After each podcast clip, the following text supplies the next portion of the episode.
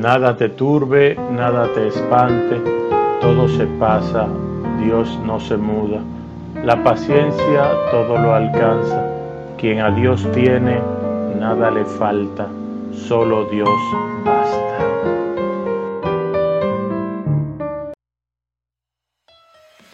En su presencia, con los licenciados Rudy Sabiñón y Ercilio Brito.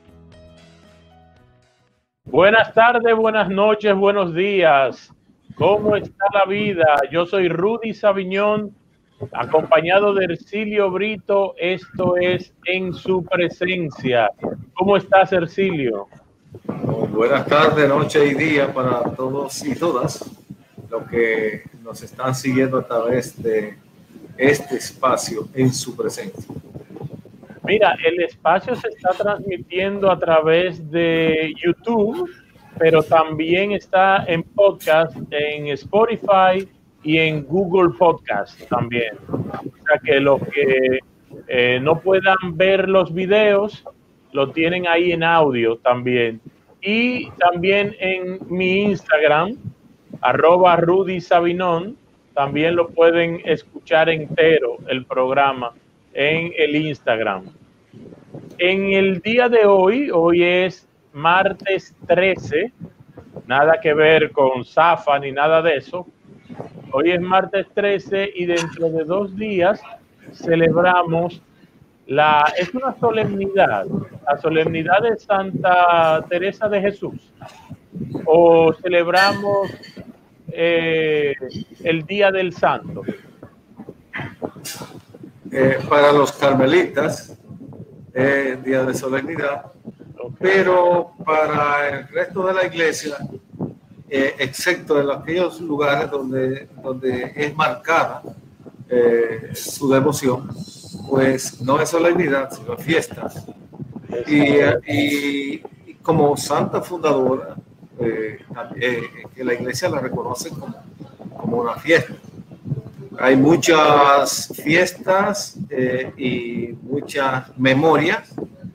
Eh, memoria eh, es recuerdo, usted lo sabe, hacer memoria es hacer recuerdo, que más o menos sería como la escala en la importancia que se le da en, diversos lugares. Cuando, cuando es un patrón, por ejemplo, de una parroquia, de un lugar, celebra solemnidad pero cuando es simple mención por, por el reconocimiento de la labor y del papel que jugó en la iglesia, eh, eso se llama memoria, memoria obligatoria. Y se celebra fiesta también cuando hay una alusión o una devoción especial en los lugares o sencillamente, por ejemplo, como una figura, diríamos, emblemática, en el caso concreto de Santa Teresa de, Santa Teresa de Jesús, eh, muchas, muchas congregaciones religiosas femeninas la celebran también como fiesta. Porque ya tú sabes, eh, el, papel de la mujer también entre las congregaciones femeninas la, resalta. Claro, Santa Teresa de Ávila, eh, española, una santa, doctora, escritora, teóloga de la iglesia y, además una mujer eh, de armas tomar, porque con todo y que no era estudiada, se enfrentó a muchísimas cosas. Tú tienes ahí la biografía de ella, ¿verdad? Sí, vamos a tocar algunos puntos de su biografía, eh, digamos, puntos aquellos puntos fuertes que realmente eh, vivió e hizo vivir eh, esa santa en, en, su época. En su época. Eh, tomamos en cuenta, por ejemplo, que ella nace en el año 1515 y, y es, un, es un tiempo convulsivo en la, en la iglesia.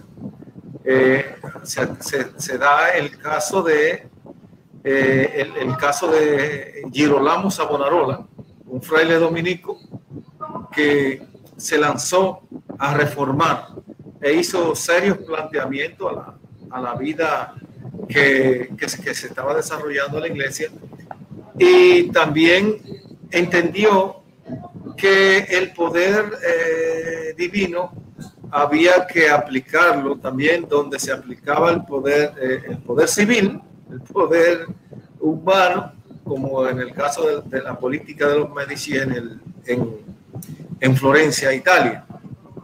Que Jerónimo Savonarola, que era fraile dominico, y que estaba, eh, que vivía en el convento de San Marcos, en Florencia, pues llegó a ser gobernador de, Florencia unos cuatro años y, y, se hizo famoso por, por su famosa, por la famosa eh, eh, hoguera donde se quemaban todas aquellas cosas que se consideraban pecado. Herejía. y, y también herejía. Pero dentro de ella estaba también el caso de, que iba en contra del Papa Borgia de aquel entonces, que tenía unos poderes, que se había atribuido unos poderes y además un sistema de vida bastante eh, cuestionado y, se enfrentó con el Papa. Este fraile fue tomado preso junto con dos compañeros más, lo, lo quemaron hasta que saliera ceniza para tirarlo por el río para que desapareciera para siempre. Eh, fue el resultado diríamos, pero un grupo siguió adelante. Incluso el año, el siglo pasado, se, se propuso la canonización de este, de este fraile como, como mártir. Pero también está en el tapete el caso Martín Lutero, cuando, la reforma protestante. De la, de la reforma protestante que, que ya, diríamos, hemos tratado de, de refilón algunas cosas de la reforma protestante. Y y entonces en esa, en esa especie de disturbio religioso nace eh, Santa Teresa y nace en el 1515. Eh, y nace también de un segundo matrimonio. Su padre había tenido, eh, había tenido un matrimonio y ella tenía hermanos, diríamos, medio, que eran completos, hermanos y tenía, y así, y así ella creció. Creció en un ambiente convulso, diríamos a nivel político como a nivel religioso. E incluso eh, ella estuvo en, ella vivió la experiencia de, de los, de los musulmanes cuando todavía los musulmanes ejercían poderes en, en determinadas zonas del, viejo mundo. Y, recordamos que fue en el 1571 cuando son expulsados y, y, ella en ese, en ese entonces estaba en, su gran esplendor, diríamos, porque era una, fue una gran intelectual. Eh, ella eh, fue, podríamos considerarla reformadora y podríamos, podemos considerarla también fundadora, fundadora de la orden de los carmelitas eh, nosotros tenemos carmelitas en nuestra parroquia y son ya, ya podemos hacernos lo que, lo que les conocemos, una idea del trabajo, del eh, del afán y el celo por las cosas sagradas que, tiene esta familia carmelita y ya, ya más o menos podemos tener eh, esa idea y, y, relacionarla con Santa Teresa. los tiempos y las personas no son igual, pero ellos son los herederos, digamos, en ese sentido. ella, era monja carmelita. Ella era normal de, de la, el convento de la Anunciación. Ahí ella sí, ahí ella estuvo, ella entró ahí. Pero, pero, acuérdate que fue una fundadora. Cuando tú entras en una congregación y luego te haces fundador, tú sales de esa congregación y aunque salgas, diríamos, impregnado de los conocimientos y del espíritu de esa congregación, te hace fundador eh, y sobre todo si tú entiendes que es un llamado divino hacer, eh, hacer esa labor fundadora, que le da el toque, un toque especial que aunque de alguna manera esté influenciado por lo anterior, pero es algo nuevo dentro del seno de la iglesia. Y no hay una congregación que haya sido fundada que no haya dado su servicio especial eh, a partir de un, cari de un carisma que adopta dentro de los múltiples servicios que se pueden ofrecer a la iglesia. Sé que ella tuvo unos problemas dentro de la misma congregación carmelita porque ella entendía dentro de su comunión con Dios que aunque eran pobres, ella quería que fueran más pobres. Y que estuvieran en, no en camas, sino casi en la losa y que caminaran descalzo porque caminar con las zapatillas eh, era como una riqueza de la cual el Jesús crucificado que ella tanto pregonaba y, tanto eh, tenía en cuenta, nunca tuvo. Y, y, eso la llevó a ella a salirse, a solicitarle al Papa que le diera esa potestad. Mira, el, primero ella tuvo problemas con su familia, porque hay, hay, una cosa que debe quedar clara con estos santos fundadores y con la mayoría de los santos. Eh, participan de alguna manera del martirio de Jesús y eso lo entienden lo ven como una sabrosura y como un acercamiento. E incluso, e incluso eh, se sienten indignos porque eh, sienten que es pírrico lo que, eh, lo que aporta con, con, relación a lo que debiera ser un cristiano si quiere imitar a Jesús. ¿Qué es lo que lo hace santo?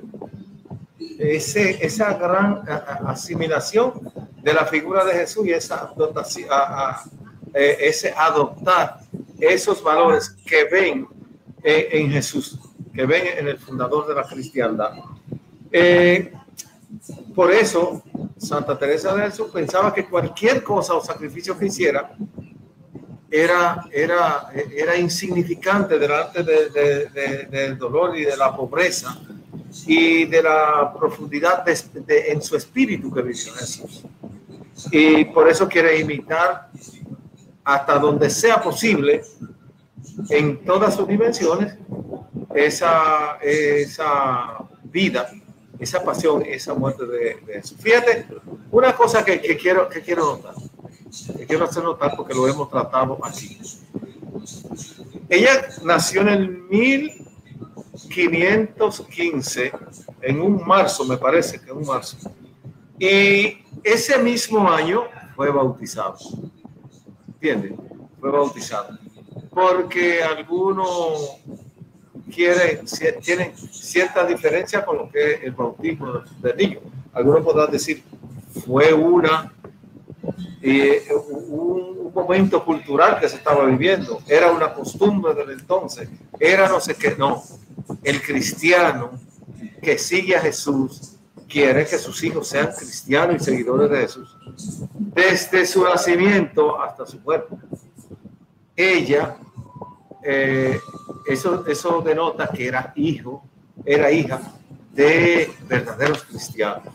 Que la llevaron a bautizar, la llevaron ante el altar para que se la bautizaran.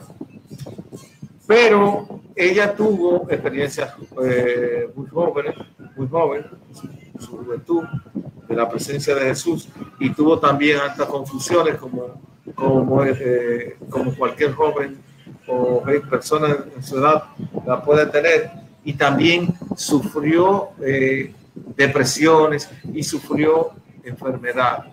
Sí, muchas enfermedades.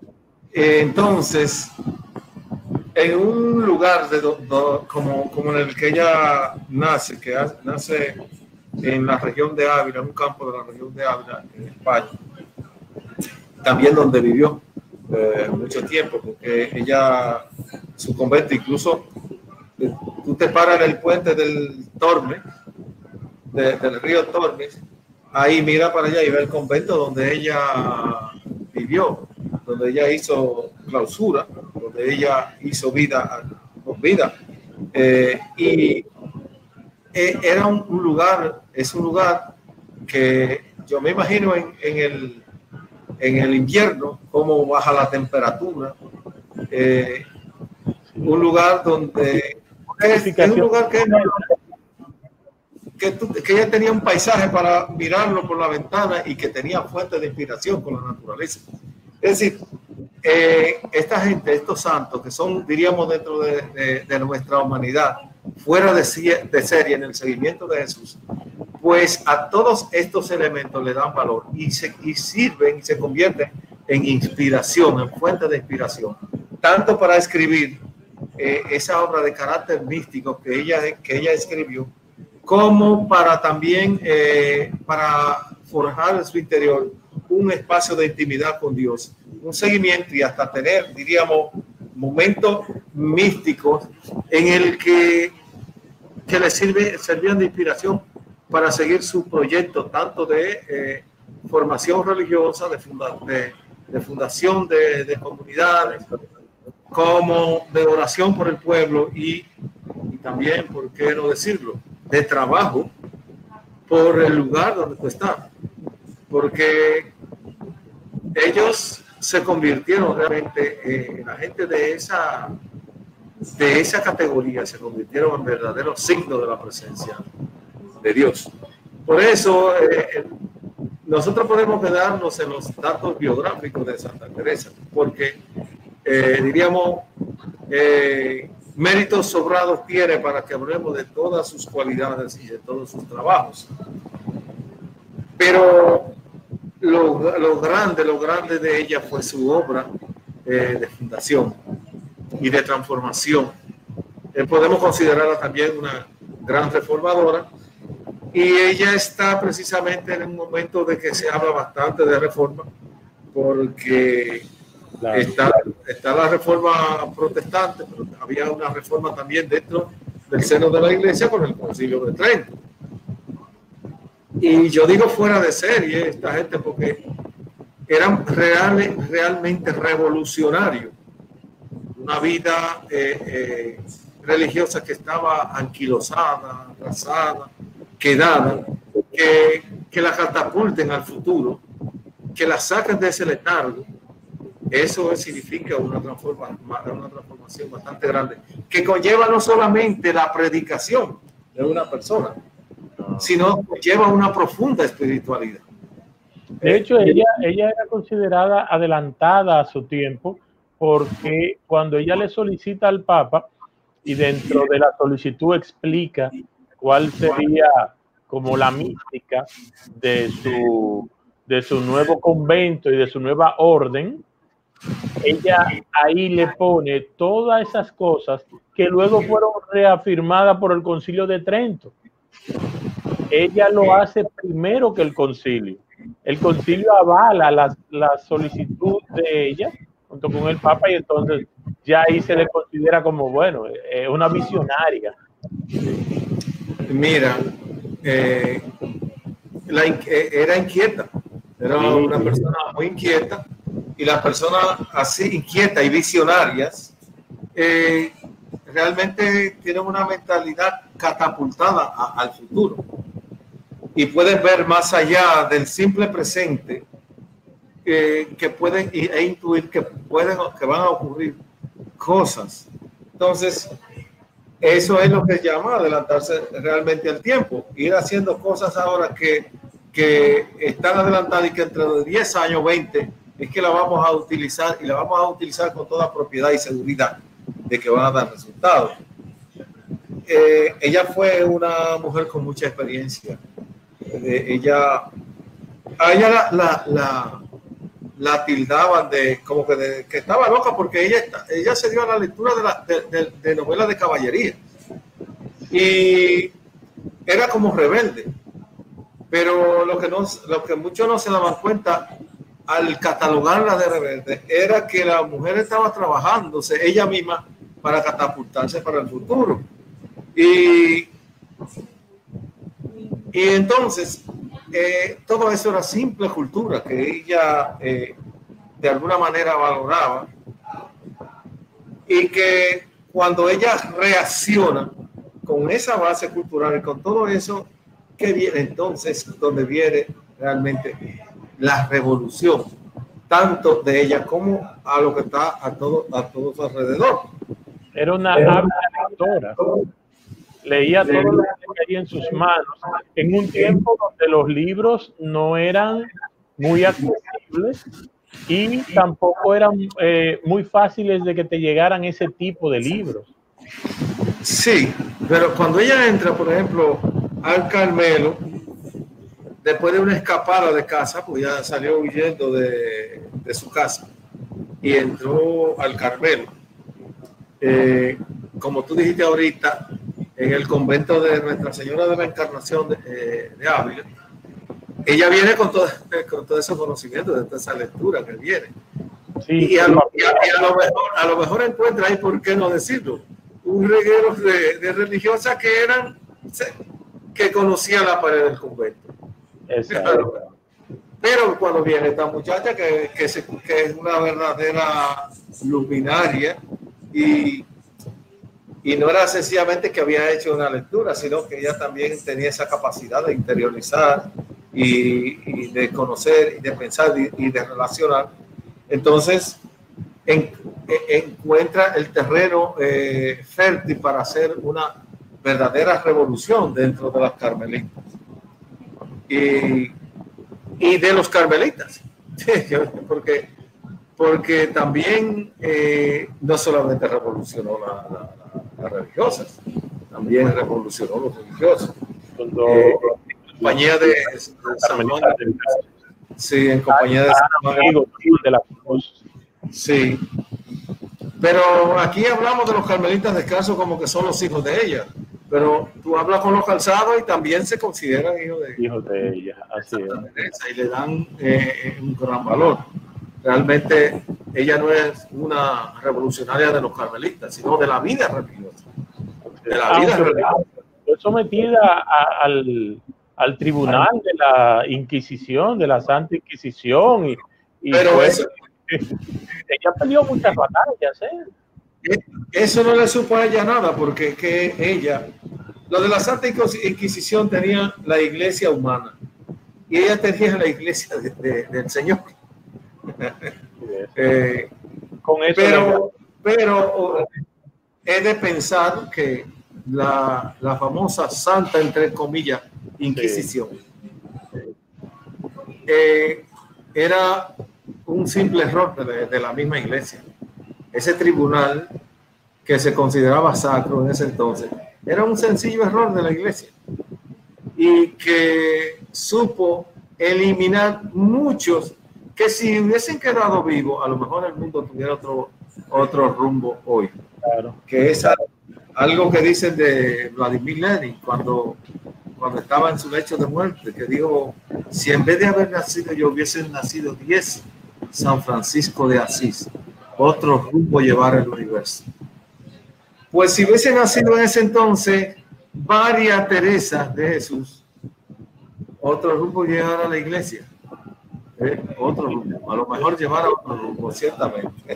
En ese tiempo, eh, imagínate, en el tiempo de la Inquisición, tú hablar de misticismo y de que ella hablaba, oía la voz de Cristo y que ella tenía conversaciones con Cristo, eh, e, era mucho el motivo que ella daba para que fuera sometida y, y, por el mismo poder de Dios en el que ella se, se, se, eh, se tiraba y, y, gozaba, se salvó, porque por mucho menos de ahí quemaron mujeres en la hoguera.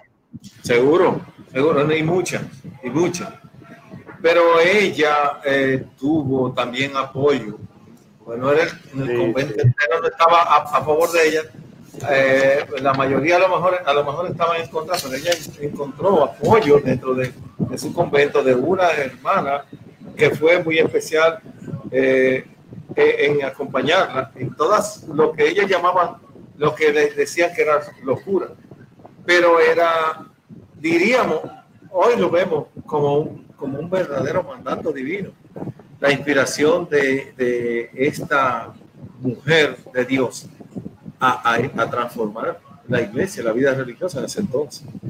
Y tenemos 25 minutos y no quiero que se nos vaya el tiempo sin hablar de sus escritos, sobre todo de su autobiografía, que, que fue publicada y causó muchísimos problemas a ella mientras vivió y luego ya después se tú vas a perdonar el color del libro por su antigüedad en el servicio, pero aquí la tengo en mi mano. Qué bueno. Estos son los libros que valen la pena, los que están en esas condiciones. Eh, ha sido bastante manoseado. Eh, yo diría que dentro de, lo que cabe, me siento un, admirador de, esta, de esta santa. Sobre todo porque eh, aunque tenemos nosotros, diríamos, otra santa, que es Santa Catalina de Sierra, andando, andando alrededor de esa época, y es una gran eh, reformadora también eh, de la rama femenina de la, de la Orden de los Dominicos.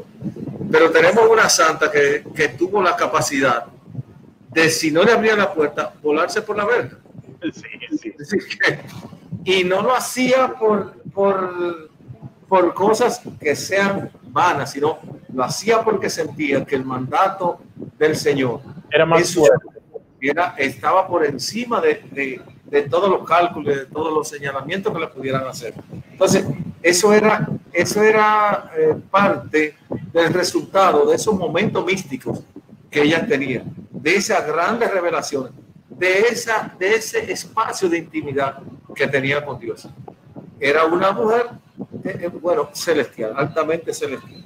Dicen, dicen, dice la mala lengua que una religiosa, de esas que son medio chismositas, que siempre las hay en, alguna, algunos sitios, que una se rió una, en el oficio litúrgico y entonces va y, y, y, la otra chismosita va y le dice, madre, madre, fulanita de tal se está riendo y ella lo que le contestó es, déjala tranquila, que el que está sonriendo es porque tiene al Señor en su corazón. Entonces, la, la otra, ¿quién tenía esa chimosita? Pues tenía el diablo porque lo que estaba era... No estaba de lo que se estaba tratando, sino de lo que hacían las otras. Ese cuentecito tendríamos que preguntárselo a alguien bastante conocido por nosotros. A ver si, para que dé la veracidad, porque de los santos también se dicen muchas cosas. Eh, ellas tenían, sí, son muchas las anécdotas, muchas. Eh, hay una que creo que, sí es de ella, que iba a uno de, esos viajes porque se la pasó viajando, creando los conventos que fundó. Y entonces una iba a ver, parece que a un prior o, a un superior.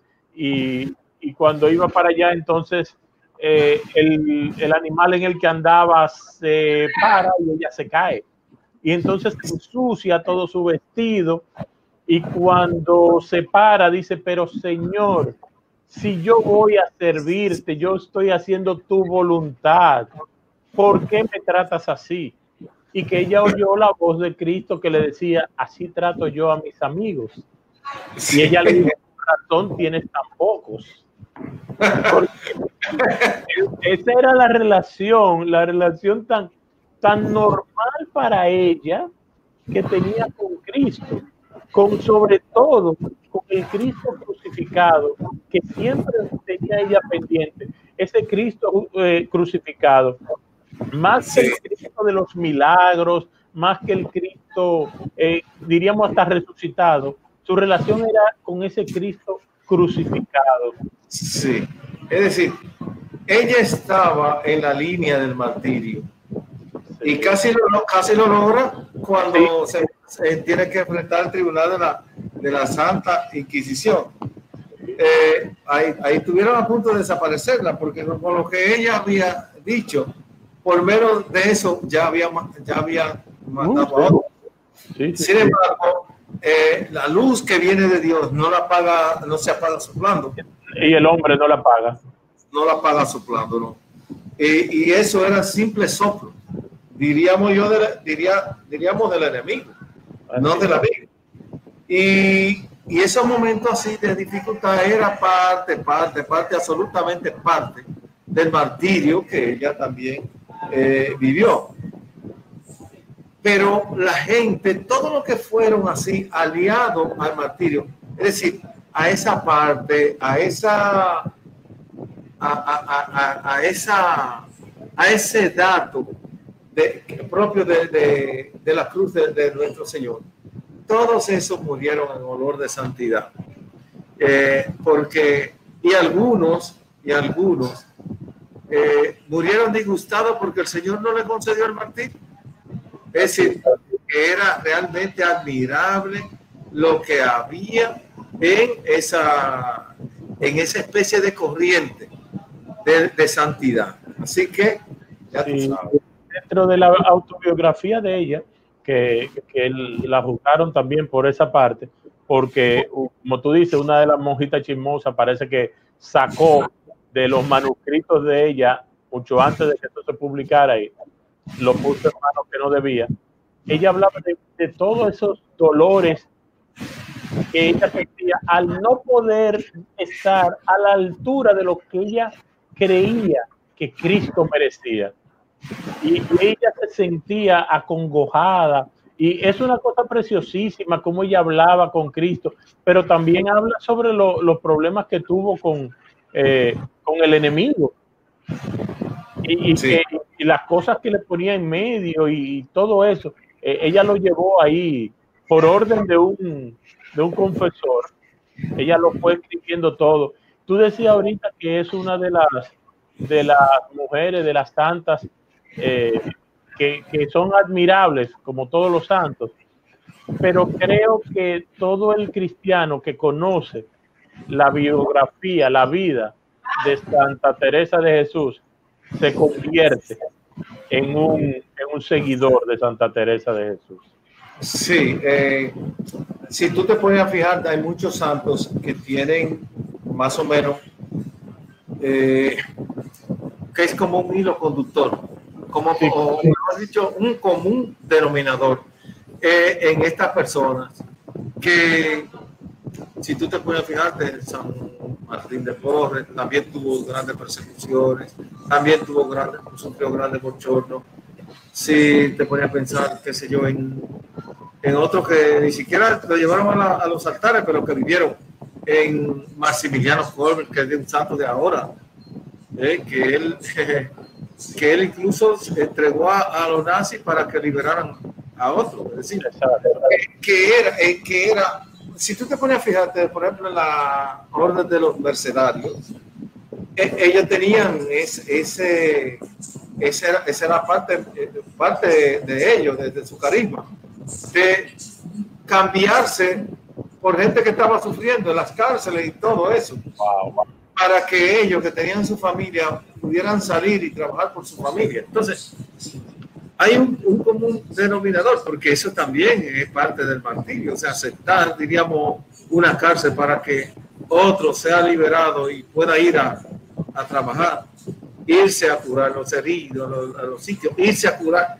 Tú sabes que aquí estamos ahora sufriendo la bendita pandemia del COVID, pero el tiempo de, de, peste negra y de todo ese tipo de cosas, esta gente se lanzaron a la calle a, a curarlos, se fueron a cuidarlos y atenderlos sin importar que se contagiaran.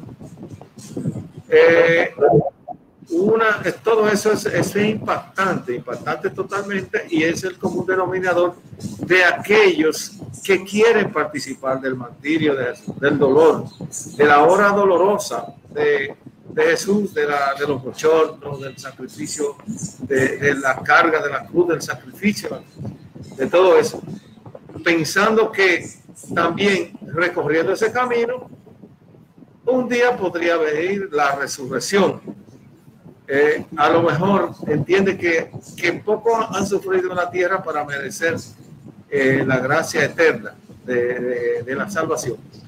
Pero es el común denominador. Y en este, en este caso, la Madre Teresa es una abanderada, una abanderada real de ese martirio y también eh, con la alegría que ella vivía, sentirse dentro de del camino de la gracia del Señor y con esa capacidad que ella tenía también de comunicarla a los demás y de comunicarla también a sus compañeras y compañeros carmelitas. Bueno, vamos a terminar esta biografía de Santa Teresa de Jesús con, creo que su oración y su poema más famoso y más conocido. Nada te turbe, nada te espante, todo se pasa. Dios, no se muda. La, paciencia, todo alcanza. Quien a Dios tiene, nada, le falta. Solo Dios basta.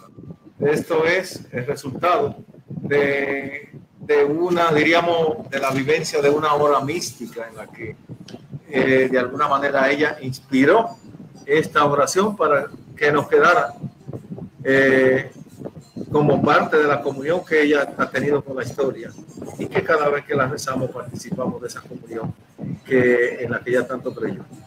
El próximo, el próximo jueves que contamos a 15 de octubre se celebra el Día de Santa Teresa de Jesús. En la parroquia Inmaculada Concepción del Indio, Honduras del Oeste, tenemos misa a las 6 de la tarde. Eh, esta parroquia es regenteada por los padres carmelitas. Me imagino que va a ser una asamblea bellísima porque es una santa carmelita. Así que los esperamos a todos allá el próximo jueves a las 6 de la tarde. Muchísimas gracias. Se nos ha acabado el tiempo en esta edición de En su presencia. Yo soy Rudy Sabiñón. Nos vemos, si Dios quiere y lo permite, la semana que viene. Gracias. Bye.